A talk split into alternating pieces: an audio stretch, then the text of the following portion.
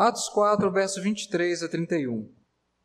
Uma vez soltos, procuraram os irmãos, no caso João e Pedro, e lhes contaram quantas coisas lhe haviam dito os principais sacerdotes e os anciãos.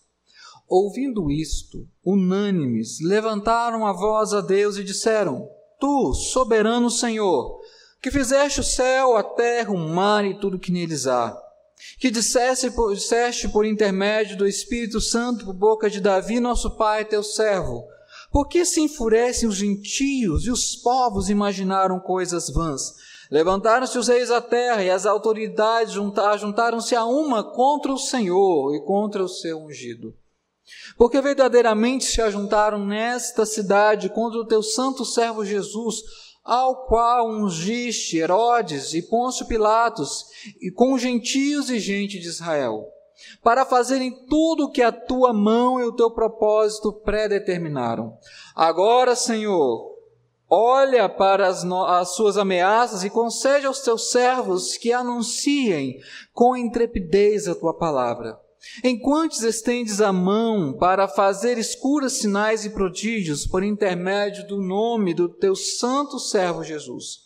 Tendo eles orado, tremeu o lugar onde estavam reunidos todos ficaram cheios do Espírito Santo e com intrepidez anunciaram a palavra de Deus. A razão pela qual eu resolvi expor, é, voltar na verdade, são exposições que eu já fiz no livro de Atos, inclusive aqui na igreja, é, para de alguma maneira a gente poder eliminar dois erros muito comuns em relação que as pessoas como leem o livro de Atos e a igreja primitiva. Alguns vão ler o livro de Atos e achar que a igreja primitiva era uma igreja perfeita. Então ela está escrita em Atos como uma igreja modelar e que não tinha problemas. Isso não é verdade. Era uma igreja que enfrentava desafios, problemas externos e internos. Internamente, era uma igreja que teve a dificuldade em lidar com pessoas estranhas e que eram estranhas que começaram a vir para o meio da igreja, inclusive os próprios chamados gentios. Mas a igreja também enfrentava problemas externos. A perseguição e a pressão de autoridades judaicas, a forma como próprias autoridades romanas, como o texto fala de Herodes e Pôncio Pilatos, uh, eram pessoas que usaram a sua autoridade contra os servos de Deus, inclusive contra o próprio servo, o próprio Cristo. E acredito que eh, a igreja de Atos também, embora não fosse uma igreja perfeita, mas era uma igreja que tinha um princípio de vida interna, de comunhão, que nós temos que aprender. Era uma igreja que, em momentos de grave dificuldade, de aparente é, é, quase extermínio ou aparente ameaça ou ameaças reais, era uma igreja que procurou viver os princípios que ela aprendeu dos apóstolos, que os apóstolos aprenderam de Cristo.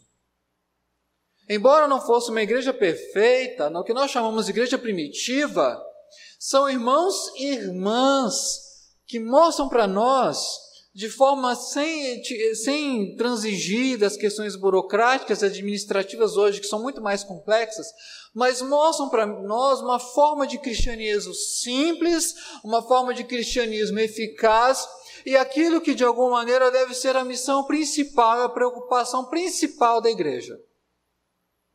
A igreja evangélica brasileira, durante esse período de pandemia, eu posso falar sem muito medo, se você acompanhar as notícias, redes sociais, é, vídeos na internet, você verá que a igreja evangélica, que já é uma igreja bastante é, difusa, de bastante divisão, com a pandemia se tornou ainda mais polarizada, ainda mais dividida.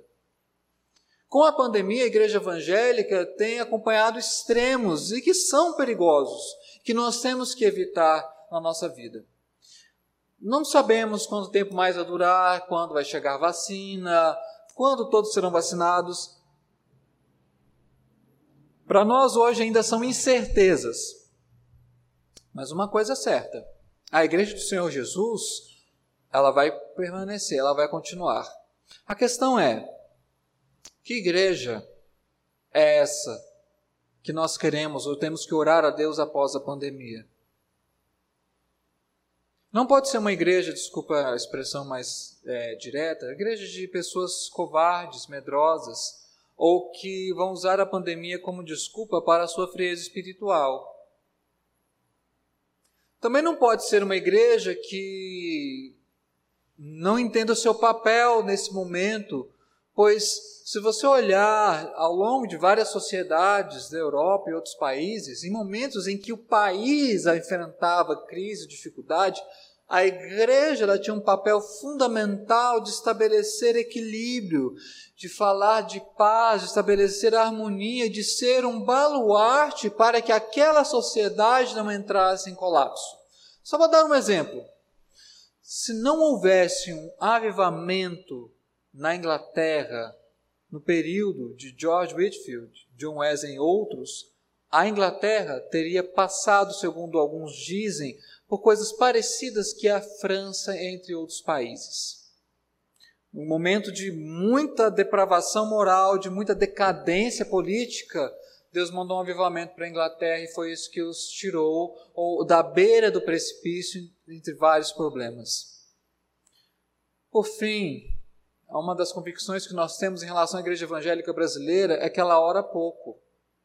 É uma coisa que a gente vai aprender, inclusive nesse texto, que a igreja primitiva é uma igreja que orava. E ela orava da maneira correta. Ela pedia a Deus coisas legítimas. Era uma igreja que intercedia não com grupos separados, não é, com modelos complexos de oração, de divisão de horários, nada contra esses métodos. Eles têm a sua utilidade, mas quando a gente olha para Atos, a coisa era bem mais simples. E talvez por ser mais simples, era melhor. Por isso, eu queria que esse momento servisse de reflexão, tanto esse sermão que vou fazer hoje em Atos 4, versos 23 a 31, quanto no próximo, no dia 31, que nós vamos ter o culto, eu vou falar isso no final, em Atos 4, verso de número 32 a 35. Mas hoje eu queria falar apenas sobre Atos 23 a 31, o que nós aprendemos em termos desse, desse texto, ou desse momento em relação à igreja primitiva? Primeiramente, nós aprendemos que há um propósito. Em tudo há um propósito. Se você notar, veja comigo é, o verso de número 23 e 24 a princípio. Uma vez soltos, no caso aqui falando de João e Pedro, depois da, do Sinédrio, reunião com o Sinédrio, procuraram os irmãos e lhes contaram quantas coisas lhes haviam dito os principais sacerdotes e os anciãos. Ouvindo isto, unânimes levantaram a voz dizendo e disseram: Tu, soberano Senhor, que fizeste o céu, a terra, o mar e tudo o que neles há. Parte da convicção da igreja primitiva é de que tudo acontece por um propósito estabelecido por Deus. Se você ler o capítulo 4, você vai ver a perseguição que se levantou contra os discípulos de Cristo por parte das autoridades judaicas. Pedro e João foram presos e foram levados para o Sinédrio, você tem isso a partir do verso 5 do capítulo 4. Ah, eles depois, você vai ver que eles foram soltos, é claro que eles foram soltos, o Sinédrio tentou proibir que eles falassem o nome de Jesus, eles se negaram a isso, porque eles disseram de forma muito clara que mais importa obedecer a Deus do que a homens, mas a oração da igreja primitiva aqui reflete uma coisa importante: tudo tem o seu propósito. A perseguição tem propósito. Uma pandemia tem propósito. O afastamento, esfriamento de muitos na fé tem propósito.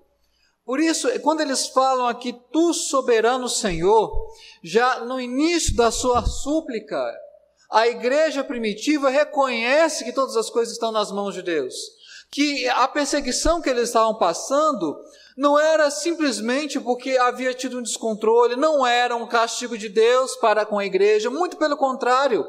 A igreja primitiva enxergava que se ela era perseguida, ou que se aqueles irmãos apóstolos foram presos e agora foram soltos, é porque Deus predeterminou isso, porque Deus estabeleceu para que todas as coisas cooperassem para o bem. Há um sentido de propósito. A questão é: eu não tenho essa resposta. Qual o propósito de Deus com uma pandemia como essa? É difícil responder. Porque, é, por um lado, tem famílias que perderam pessoas queridas, amigos, parentes. Por outro lado, tem pessoas que, inclusive, durante a pandemia, a vida delas foi, se tornou, de alguma maneira, em vários índices, até melhor. Há muitos que passaram a valorizar mais a Santa Ceia, o batismo, a vida de comunhão com a igreja, porque foram privados. Há outros que, depois do início da pandemia, lá em março, já estamos há nove, mais de nove meses, nunca mais voltaram à igreja. Nunca mais foram culto público, nunca mais tiveram comunhão presencial com o povo de Deus. Qual é o propósito de Deus com uma pandemia como essa? É difícil responder porque estão nos propósitos de Deus. Pode ser que é para a igreja evangélica, a igreja perceber que ela precisa anunciar o evangelho, ainda mais num período difícil como esse? Pode ser que sim. Pode ser de alguma maneira Deus, ele trazendo também disciplina ao seu povo. Em alguns casos, isso é possível. As respostas podem ser múltiplas, mas algo é fato. Deus tem um propósito com essa pandemia. E, e, nós só vamos descobrir ou estarmos mais alinhados com o propósito de Deus em oração. A igreja primitiva, ela não ora para Deus mudar os seus planos. Não vê isso nos pedidos. Na verdade, faça depois um exercício, leia as orações dos servos de Deus em Atos dos Apóstolos. Eles não pedem para Deus mudar o seu plano. O que eles pedem é para Deus manifestar o seu plano e para Deus, cumprindo o seu plano, dar à igreja ousadia para pregar. Porque eles reconhecem que tudo está nas mãos de Deus. Há um propósito de Deus em estabelecer coisas que são esperadas e coisas que não são esperadas. A perseguição era uma coisa inesperada, eles não estavam prevendo, mas aconteceu. De alguma maneira, eles reconhecem que todo o universo, por isso aqui na oração eles reconhecem Deus que é o Criador, Ele criou todas as coisas, dispõe de todas as pessoas em suas mãos. Ele dispõe das autoridades, seja quer religiosas, quer civis. Ele dispõe de tudo que ele precisa para cumprir o seu plano. O que nós vemos no livro de Atos, aqui até o final, é, é sim Deus desenrolando o seu plano na vida da igreja. Ele usa autoridades ímpias, autoridades ah, romanas e outros para cumprir o seu plano, para levar o evangelho a Roma. Ele, inclusive, faz a conversão extraordinária de, de um homem que era perseguidor dos cristãos, ferrenho, Saulo, depois chamado de Paulo, que passa a ser o apóstolo aos gentios. Deus dispõe de todo o poder, de tudo que é necessário para cumprir o seu plano. O que aqui a gente compreende, aprende na igreja primitiva é que tudo tem um propósito. Foi assim no Antigo Testamento, ou seja, Deus fez o seu propósito, como diz a citação do Salmo, aí no capítulo 4, é, verso 24, a citação do Salmo 146, é, no verso 24, e outras citações, para mostrar para nós que Deus faz assim na vida da história do povo, no Antigo e no Novo Testamento. Afinal, os profetas foram perseguidos. Os juízes foram perseguidos, foram mortos. Muitos servos e servas de Deus pagaram com a própria vida para que a mensagem verdadeira fosse anunciada. A igreja primitiva tinha consciência que não seria muito diferente. Mas eles reconhecem um propósito de Deus que está por trás de todas as coisas. E, na verdade, eles reconhecem que, inclusive, isso aconteceu com o próprio Cristo, no final do verso 26. Aconteceu contra o Senhor e contra o seu ungido. A igreja primitiva sabia que se Deus concedeu a prisão de apóstolos, se Deus concedeu que eles fossem presos e fossem soltos, havia um propósito. É difícil falar em propósito com coisas que a gente acha que são ruins. Estava vendo a notícia essa semana no, na região, se não me engano, sudoeste da Nigéria, é uma região que tem a atuação do Boko Haram. Não sei se você já ouviu falar, o Boko Haram é um segmento radical é islâmico ligado ao Estado Islâmico, entre outros ah, grupos minoritários, diga-se de passagem, mas que são grupos radicais. O Boko Haram, várias vilas, é, queimou igrejas, matou cristãos. Existem cristãos naquela região da Nigéria. Cristãos, assim como eu e você, estão sendo mortos. Mas o que, que Deus permite que um grupo radical desse islâmico persiga e mate cristãos. Mas é curioso, por um lado, que mesmo nessas regiões onde há muita hostilidade com o evangelho, a palavra ainda está lá. E só fazendo um parêntese rápido, é, prova disso é o Ministério dos Gideões, por exemplo, que tem centenas de países do Evangelho, Novo Testamento chegando. Em países onde há muita perseguição. E a Nigéria hoje é um país de muita hostilidade. Nós não conseguimos dar resposta, saber por que Deus permite tanta coisa assim. Mas há algo que a gente tem que ter noção nas nossas orações. Deus tem um propósito. A igreja primitiva orava sabendo que Deus ele está no seu trono governando o universo. Eu não sei, em termos, há, muito palpite, algumas vezes até acho meio receoso falar como vai ser a igreja após pandemia.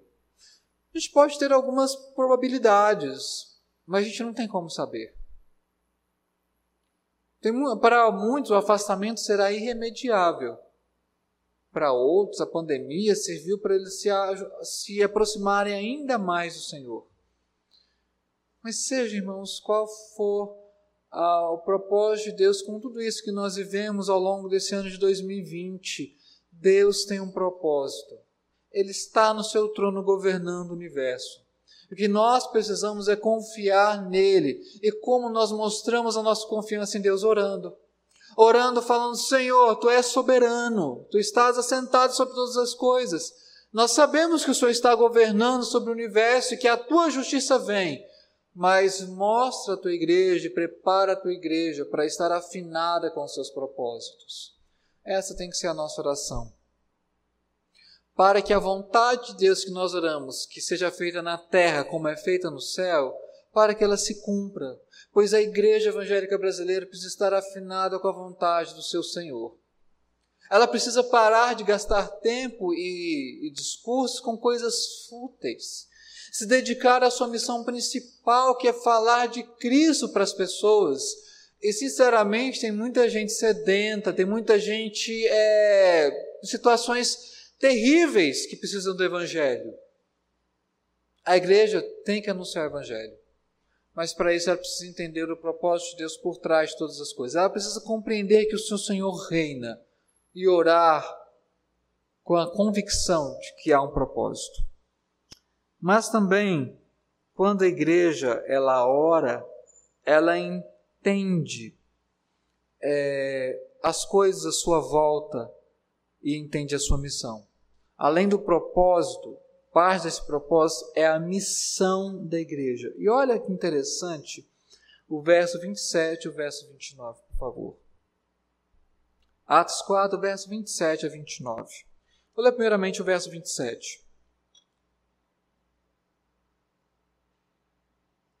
Porque verdadeiramente se ajuntaram nesta cidade contra o teu santo servo Jesus, ao qual ungistes Herodes e Pôncio Pilatos com gentios e com gente de Israel. A igreja está relembrando a sua história aqui, recente. A igreja compreende que pessoas ímpias, tanto do povo de Israel quanto gentios, se juntaram contra Cristo. Se você depois olhar, leia o Evangelho de Lucas, você vai perceber que o processo de condenação e de execução de Cristo é um processo ilegal, ilegítimo, injusto. Não havia acusação passível de, de tamanho castigo que Cristo sofreu. Nem pela lei da religião judaica, nem pela lei romana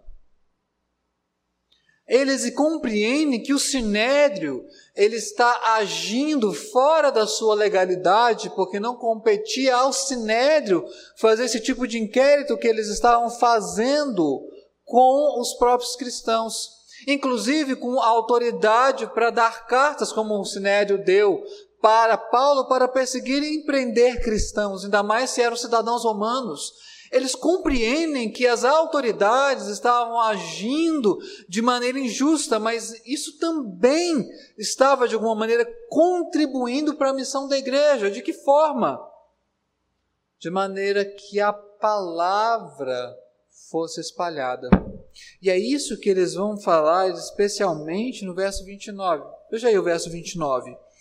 Agora, Senhor, olha para as suas ameaças e concede aos teus servos que anunciem com toda intrepidez a tua palavra. A igreja primitiva não ora para Deus interromper a perseguição. A igreja primitiva que não está orando para Deus matar aquelas autoridades, embora Deus pudesse fazer isso como ele faz em Atos capítulo 12. Depois confira lá os primeiros versos.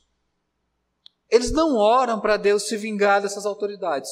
Porque Deus vai fazer isso, nosso Deus é justo, a gente não precisou, a gente ora pela justiça dele, mas mesmo que a gente não ore, ele vai fazer porque ele é justo. Mas a igreja simplesmente pede a Deus que dê a eles a coragem, isso que significa a palavra intrepidez. Coragem para anunciar a palavra, porque a igreja é testemunha da ressurreição de Cristo. A igreja ora por aquilo que é legítimo, por aquilo que é correto. Ela não ora aqui por prosperidade, por livramento de perseguição, por outras coisas. Ela simplesmente ora por uma coisa que Deus com certeza vai conceder: a coragem, a possibilidade de pregar a palavra. Se você ler o, o livro de Atos, você vai ver que o livro de Atos ele tem essa divisão.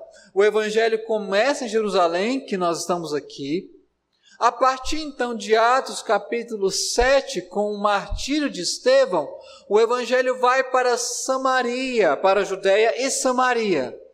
Depois da conversão de Paulo em Atos 9 e a primeira viagem missionária em Atos 13, o evangelho vai até os confins da terra. Deus concede o pedido do seu povo. Porque essa palavra, esse evangelho, anunciado primeiro em Jerusalém, ele atravessa o Império Romano e chega à capital do Império, a Roma, que é o final do livro de Atos. Deus, quando a igreja ora, e ela ora em consonância, ela ora afinada com a vontade de Deus, Deus atende, porque ela está orando por questões legítimas. Eles estão simplesmente pedindo Senhor, dá-nos a coragem de pregar a tua palavra, mesmo em meio à perseguição.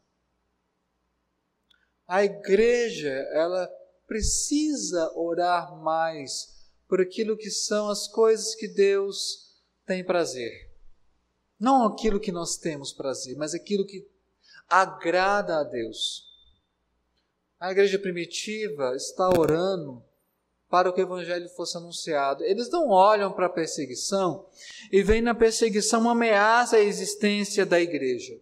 Eles não olham para a perseguição como se fosse uma mera injustiça das autoridades. Eles olham para a perseguição e enxergam na perseguição a oportunidade, a, a porta escancarada para o anúncio do evangelho. E se você olhar a história das missões ou da pregação do evangelho em locais difíceis, muitas vezes, quando a perseguição é ferrenha, o evangelho se espalha. Se espalha de uma maneira rápida. Mas é a missão da igreja. A igreja ela tem um propósito, o propósito de cumprir a vontade de Deus, e o propósito dela é anunciar a palavra. E as outras coisas, Deus ele vai mandar ao seu povo. Isso está no verso 30. A igreja prega a palavra com intrepidez, enquanto isso, Deus estende a mão para fazer curas, sinais e prodígios. Deus iria dar isso, eles não tinham dúvida. O que eles queriam era intrepidez para anunciar a palavra. Essa igreja começou com uma reunião de 120 pessoas. E nós lemos aqui em Atos capítulo 2, versos de número 37 em diante, que num só dia foram 3 mil, mais de 3 mil batizados. Num só dia. E não era a ideia de que a igreja teria apenas batizados, mas eram pessoas que estavam comprometidas com o anúncio, com a difusão, com a pregação, com o viver o evangelho de maneira completa. Eu vou falar sobre isso uh, mais dia 31. O ponto aqui é o que a igreja pede em oração está de acordo com a vontade de Deus. E Deus ele concede. Deus ele não está a serviço dos nossos caprichos. Deus não se deixa levar pela nossa conveniência. O evangelho vai chegar onde tem que chegar. Quer eu e você façamos ou não, Deus ele vai levantar instrumentos. E às vezes instrumentos inesperados. Um dos eu posso falar isso em. Acho que eu talvez já tenha falado aqui para a igreja. Nesses 10 anos, às vezes algumas ilustrações podem se repetir. Se você já ouviu essa ilustração, me avise depois do culto. Se você não ouviu, tomara que eu não tenha falado, seja inédito, me, me, me ajude também, porque nem sempre minha memória é a minha melhor companheira. Ah, durante meu período de ensino médio, eu fiz o ensino médio num colégio agrícola.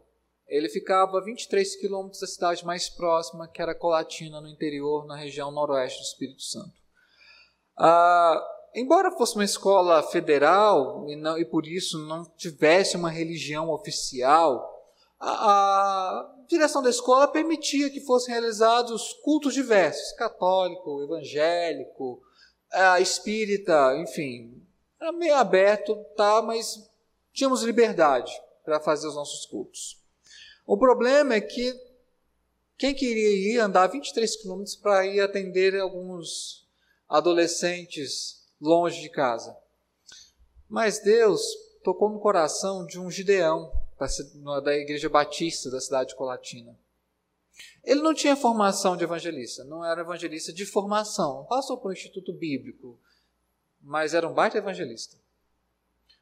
Ele ia lá toda semana esse, esse evangelista. É, o que eu achava inusitado é porque na, igre... na cidade de Colatina, hoje eu sei melhor do que sabia, tinha na época pelo menos cinco igrejas presbiterianas. Cinco. Mas Deus levantou um servo de Deão, de uma igreja batista, que inclusive durante um período ficou sem pastor. Esse evangelista ficou como pastor também da igreja, mas ele continuou indo lá para levar a, a palavra de Deus. O detalhe é que, como eram pessoas, às vezes, muito baixa renda, a Bíblia que eh, tinha lá é o Novo Testamento de Deão. Deus ele não precisava de muitas pessoas. Ele levantou um homem. Mas eu vou falar para vocês, fez diferença. E ele anunciou a palavra com intrepidez. E muitos, eu tenho certeza, que se converteram após saírem de lá pela vida daquele homem. Eu não sei se um dia eu vou encontrar com ele novamente, nem sei se ele está vivo, né? Ainda mais depois de pandemia. Talvez eu vá pesquisar se um dia eu voltar lá ao Espírito Santo, né, quando eu for, para saber, para falar para ele que muitos adolescentes que passaram, foram num culto só, hoje eu tenho contato com eles, se converteram o número hoje de cristãos da minha turma de egressos é maior do que na época que estava lá. Incrível, né? Como a palavra tem poder. E Deus levanta instrumentos inesperados. A igreja tem cumprido a sua missão. Eu fico preocupado como pastor aqui na Igreja Presbiteriana Jardim Goiás, porque é uma igreja que tem um potencial incrível. Se você está vindo hoje a essa igreja e não a conhece, ela tem um potencial incrível. Pessoas com os mais variados talentos, capacidades e formações que você imaginar. A questão é, a igreja ela vai se dispor em meio a esse tempo de tribulação e falar: Senhor, dá-nos coragem e orar. Essa igreja precisa orar mais ela precisa orar mais e ter mais coragem para falar da palavra de Deus, para assumir o seu papel nessa região, para é, crer na herança que ela recebeu da teologia reformada, da herança da teologia bíblica, e anunciar o evangelho para as pessoas que estão por aí, a igreja não é momento dela se acovardar ou ela usar a pandemia como desculpa para a sua falta de atividade. Tem muitas coisas que nós não podemos fazer pela pandemia, Mas, irmãos, existem tantas formas de falar do Evangelho, existem tantas formas de alcançar as pessoas que estão precisando, que a gente não precisa ter nem culto presencial, a gente consegue falar do Evangelho. Mas mais do que método, a igreja precisa ter coragem. Que a igreja primitiva ora, Senhor, dá-nos a coragem para fazer aquilo que é o nosso nossa missão em meio a momentos difíceis. A igreja ela entende o propósito de Deus, ela entende a sua missão. E Deus concede que essa igreja seja uma igreja que também viva, experimente frutos e resultados da sua oração. E resultados, alguns deles até mesmo imediatos. Olha aí Atos 4, verso 31, chegando ao final já da nossa pregação. Atos 4, 31, quero pedir a você que leia comigo esse texto. Leiamos. Tendo eles orado, tremeu o lugar onde estavam reunidos, todos ficaram cheios do Espírito Santo e com intrepidez anunciavam a palavra de Deus. Resposta aqui foi imediata. Local tremeu, eles estavam reunidos, ele, os, a igreja primitiva que ainda se reunia num só local. Mas o detalhe é como Deus ele concede aquilo que a igreja pede na medida. Primeira parte da resposta de Deus é com essa tremor do lugar, que na verdade é uma forma comum de, de uma teofania, um sinal da aprovação de Deus. Ah, no Antigo Testamento, você vê alguns terremotos, eram sinais de que Deus estava visitando o seu povo. Talvez o exemplo mais claro é o exemplo de Êxodo 19, verso 18, quando Deus estava para entregar a lei ao seu povo. O monte treme, o monte Sinai. É um sinal de que Deus está presente no meio do seu povo. Segunda parte da resposta de Deus é que Deus faz com que esses homens e mulheres fiquem cheios do Espírito. É, é muito bom ver o livro de Atos, porque ele vai desconstruir alguns, algumas máximas do meio gospel. A primeira máxima é de que, de alguma maneira, os pastores eles são mais ungidos do que os crentes. Eles são mais cheios do Espírito do que os crentes. Isso é um erro. Se você ler o livro de Atos, quando fala de pessoas cheias do Espírito, primeiro, via de regra, vai falar muitas vezes de pessoas da igreja, membros da igreja. Segundo lugar, vai falar não apenas de uma pessoa, mas de várias pessoas. Há crente que está orando para ele ser cheio do Espírito, mas deixa me dizer uma coisa: procure no Novo Testamento um texto que fala de uma só pessoa cheia do Espírito. Você não vai encontrar. Quando fala de enchimento do Espírito, fala da igreja, de mais de uma pessoa, de um grupo cheio do Espírito. Eles são cheios do Espírito, assim como em Atos 6, os diáconos são cheios do Espírito, assim como outros servos de Deus no livro de Atos são cheios do Espírito. O enchimento do Espírito a ideia aqui é de uma habilitação, é de uma capacitação que Deus dá para que essas pessoas cumpram a sua missão o seu propósito. Eles são cheios do Espírito para terem condições de anunciar a palavra. O enchimento do Espírito aqui não tem a ver, não é aquele tipo de manifestação das pessoas tremendo, das pessoas caindo, ou como muitos outros entendem que enchimento do Espírito é a pessoa que está em lágrimas compulsivas. Não, não é nada disso aqui. O enchimento do Espírito tem a ver com ousadia para pregar. Uma pessoa cheia do Espírito de Deus aqui é uma pessoa que prega sem medo. Isso é enchimento do Espírito. E sabe por que, que a gente não tem uma igreja evangélica? A prova de que a gente não tem uma igreja evangélica cheia do Espírito? A igreja prega pouco a palavra para os de fora. Eu fico assustado. Eu não sei se eu vou, vou assim ser mais ativo. Não há crítica em si às redes sociais. Elas têm o seu papel, inclusive no anúncio do evangelho. Muitos conheceram a teologia reformada, bons autores, bom conteúdo pelas redes sociais. Mas sabe o que assusta?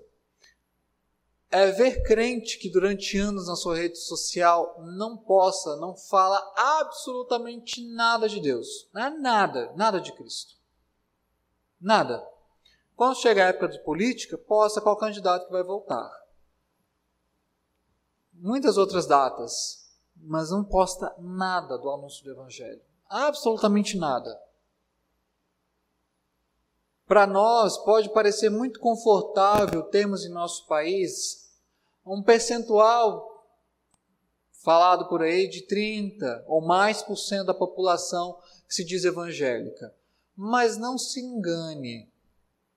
Assim como nós falamos que existem pessoas que são chamadas católicos nominais, ou seja, pessoas que se professam católicas, mas que não frequentam regularmente os trabalhos da Igreja Católica, também não seguem muitas vezes à risca as orientações da Igreja Católica, nós também, protestantes ou evangélicos, temos uma grande massa de evangélicos nominais.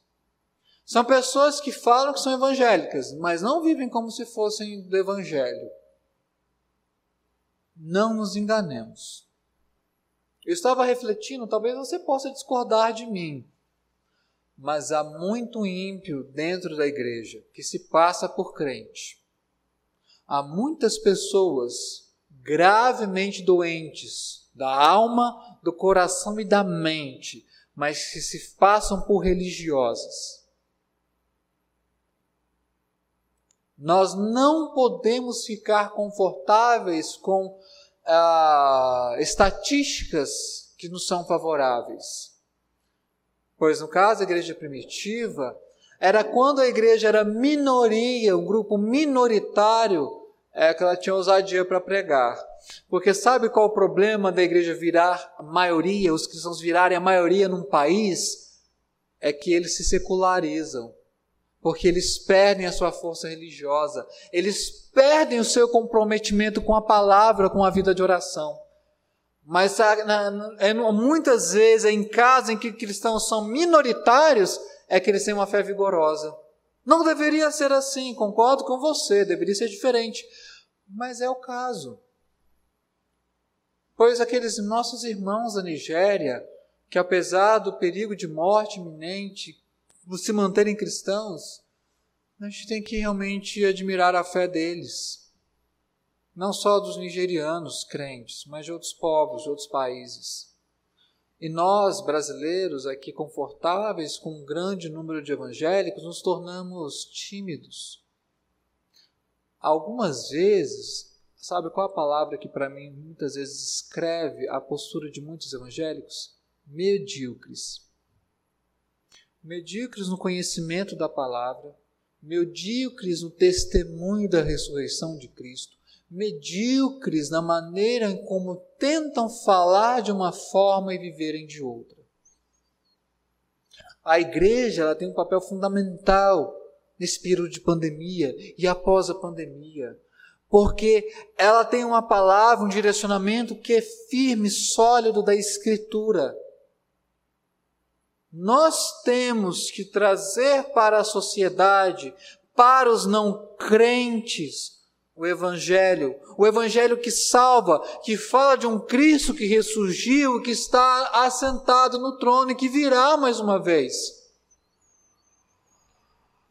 A igreja ela tem que ser despertada. Nós temos que orar para Deus fazer algo parecido ou talvez até o mesmo que ele fez em Atos, muitas vezes, quando a igreja elas passava por dificuldades e Deus enchia as pessoas do Espírito Santo, as pessoas se tornavam comprometidas com o Evangelho, o coração delas ardia pela palavra e elas não se importavam com dificuldades, e porque há muito crente, desculpa falar assim, que está preocupado com seus caprichos, se a música não agradou, sai da igreja. Se ouvir uma palavra mais dura, fica de bico, emburra. Esque...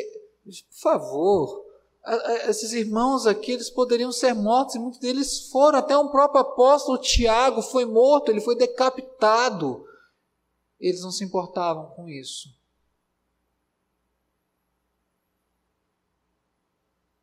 Porque para eles, eles sabiam que o mais importante era serem testemunhas da ressurreição independente do custo. E o custo muitas vezes foi alto. Queria então chegar à conclusão, para não esticar mais sermão, passarmos a celebração da ceia, algumas rápidas conclusões aqui para nós. Primeiro, primeira conclusão. Para que, que Deus talvez tenha mandado uma pandemia? Para nos fazer uma igreja que ora mais. E aqui temos que confessar, irmãos, que oramos muito, muito pouco. Será que ficar em casa pelo isolamento social nos fez orar mais? Ou gastamos nosso tempo com séries, maratonas, é, com ócio? Será que a gente não precisa orar mais? Precisamos sim. A igreja ela tem que aprender a orar mais. Essa igreja aqui, Presbiteriana Jardim Goiás, também a igreja evangélica como um todo. Segundo lugar, Momentos de tribulação e de dificuldade são para aprimorar a coragem, a ousadia da igreja. Nós temos muitos desafios. Um dos primeiros desafios dessa igreja, internos, vai ser reaproximar famílias que estão distantes. Pessoas que se afastaram ainda mais, eram meio turistas na igreja, agora se afastaram ainda mais. Pessoas se desgarraram do rebanho precisam ser reconduzidas ao meio do povo de Deus. Mas eu digo para você que Deus tem dado sinais de pessoas que estavam distantes e algumas delas voltaram. Não é tudo ruim na pandemia, tivemos coisas muito boas também. Externamente, a nossa igreja tem um grande desafio, que é anunciar o evangelho nessa região. Lembrando que nós temos um lote do lado do Parque Flamboyant que circula muita gente.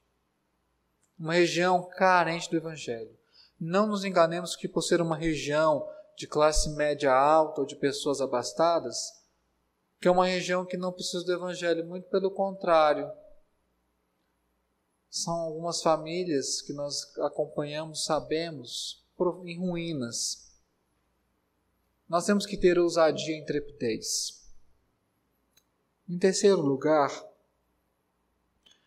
ah, além de ser uma igreja que vai ter que aprender a orar mais, ter mais coragem, é uma igreja que vai ter que aprender a valorizar ainda mais a sua comunhão uns com os outros. Vou falar sobre isso no próximo sermão em Atos 4, 32 a 37. A valorizar mais estarmos juntos, a orarmos unânimes, a repartirmos o pão, tomarmos as nossas refeições, que agora, infelizmente, não, tá, não, estamos podendo fazer. Mas sabe uma coisa que eu tenho saudade que a igreja fazia? Era muito bom? Nosso café da manhã, uma vez por mês. Sim, tínhamos o café da manhã uma vez por mês e era bom. Será bom, nós vamos voltar tão logo seja possível. Mas sabe por que? Não era porque café da manhã, porque a gente também gosta de comer. Diga-se de passagem, isso é uma característica do DNA de crente. Nós somos um povo que gosta de boa comida.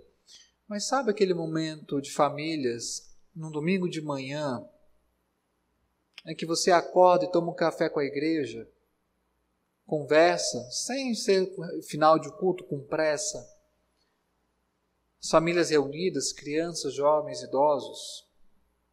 Como isso faz falta? Como isso faz falta? Nós temos que perseverar unânimes. Essa igreja precisa se unir mais e queremos que você, membro dessa igreja, assuma esse papel. Você que está me ouvindo aqui, você nos, nos assiste pela internet. Quero dizer a você, é o segundo grupo que eu me dirijo agora, que não é dessa igreja, mas está vindo aqui, está aqui. Quero dizer para você que nós não somos uma igreja muito grande, não. Uma igreja que nós temos 300 membros arrolados. Eu quero orar a Deus que nós chegarmos a 400 em dois anos. Mas não é o número de crentes, de membros, é a qualidade da nossa comunhão. Quero dizer para você que existem momentos muito preciosos dessa igreja. E a gente quer voltar a ter uma comunhão plena quando a pandemia, quando tudo acontecer para nos permitir isso. Falar sem máscara, ter que usar máscara. Poder ter almoço no feriado, numa chácara e reunir a igreja, poder fazer os nossos cafés da manhã, ter as nossas salas com as nossas crianças. São coisas que nos fazem falta da vida comunitária da igreja. Eu falo para você que muitos cristãos, muitos crentes, eles estão perdendo o que é essa maravilha, porque foi algo que Deus deixou nesse mundo para fortalecer o nosso coração, para ajudar na nossa caminhada, foi algo que Deus deixou para aquecer o nosso coração em momentos difíceis. E como a igreja faz falta em meio às dificuldades. Eu estou dizendo tudo isso para você que me escuta, que não é dessa igreja, para que você tenha vontade de ser. E possa somar-se a nós nessa retomada que a nossa igreja vai ter que passar e você possa aprender como nós a como retomar as coisas após a pandemia. Nós não sabemos ainda fazer isso totalmente, tá? Eu acho que ninguém sabe. Pelo menos os vivos ainda não passaram por isso. Mas isso eu quero que você entenda. Mas eu quero você que já é crente, mas está é, tá vindo agora para a nossa igreja. Mas eu quero falar um terceiro grupo aqui que talvez vai assistir esse vídeo depois, essa pregação depois, ou talvez até mesmo você que está aqui, que entendeu o Evangelho, entendeu que Cristo morreu para te salvar dos seus pecados.